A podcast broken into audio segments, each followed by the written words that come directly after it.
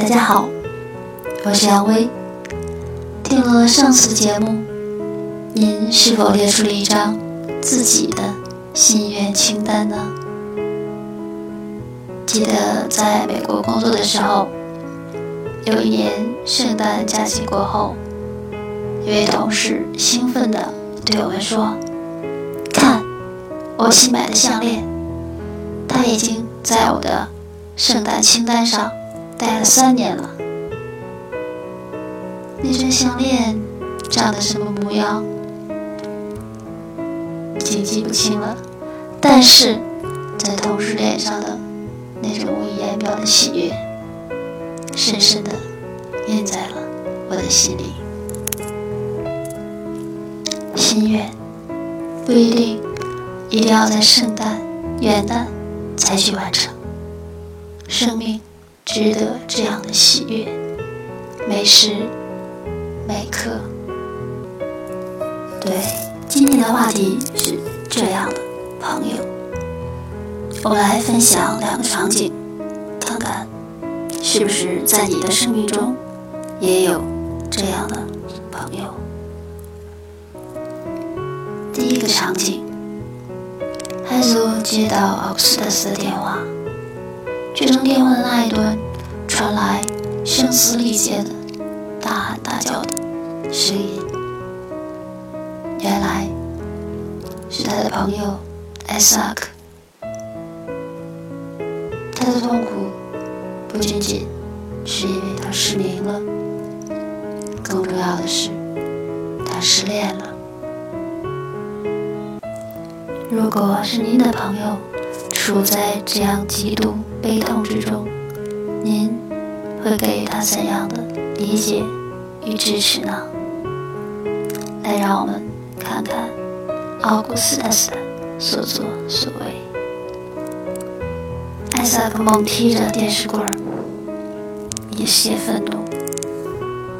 奥古斯塔斯说：“这个不行，来，用这个。”他递给艾萨克一个靠垫，可是他发现这不足以发泄艾萨克的愤怒，于是他说：“来，给你这个，一个他以前打篮球时的奖杯。”艾萨克迟疑地说道：“这个可以吗？”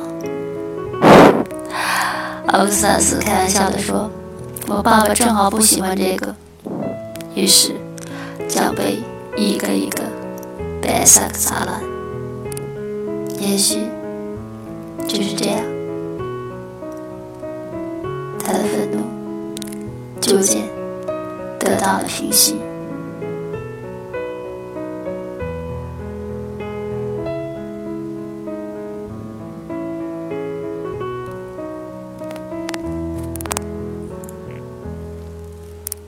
在海索最喜欢的那本书《无比美妙的痛苦》当中，有一句话是这样说的：“Pain demands to be felt。”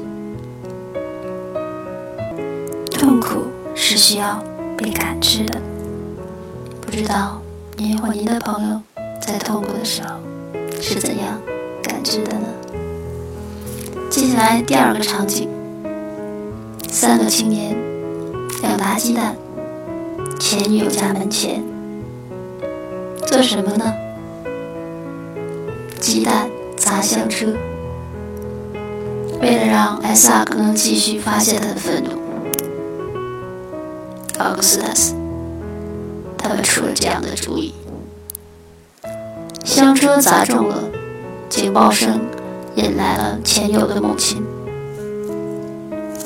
奥古斯塔斯发表了这样一段言论：“您可以阻止我们，阻止这个青年发泄他对前女友的愤怒，也可以转身回到屋里，让他继续来发泄他的愤怒。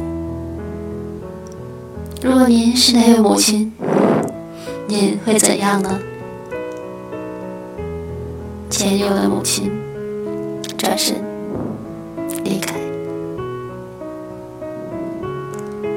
许这真的是因为美国母亲，值得我们学习的地方吧。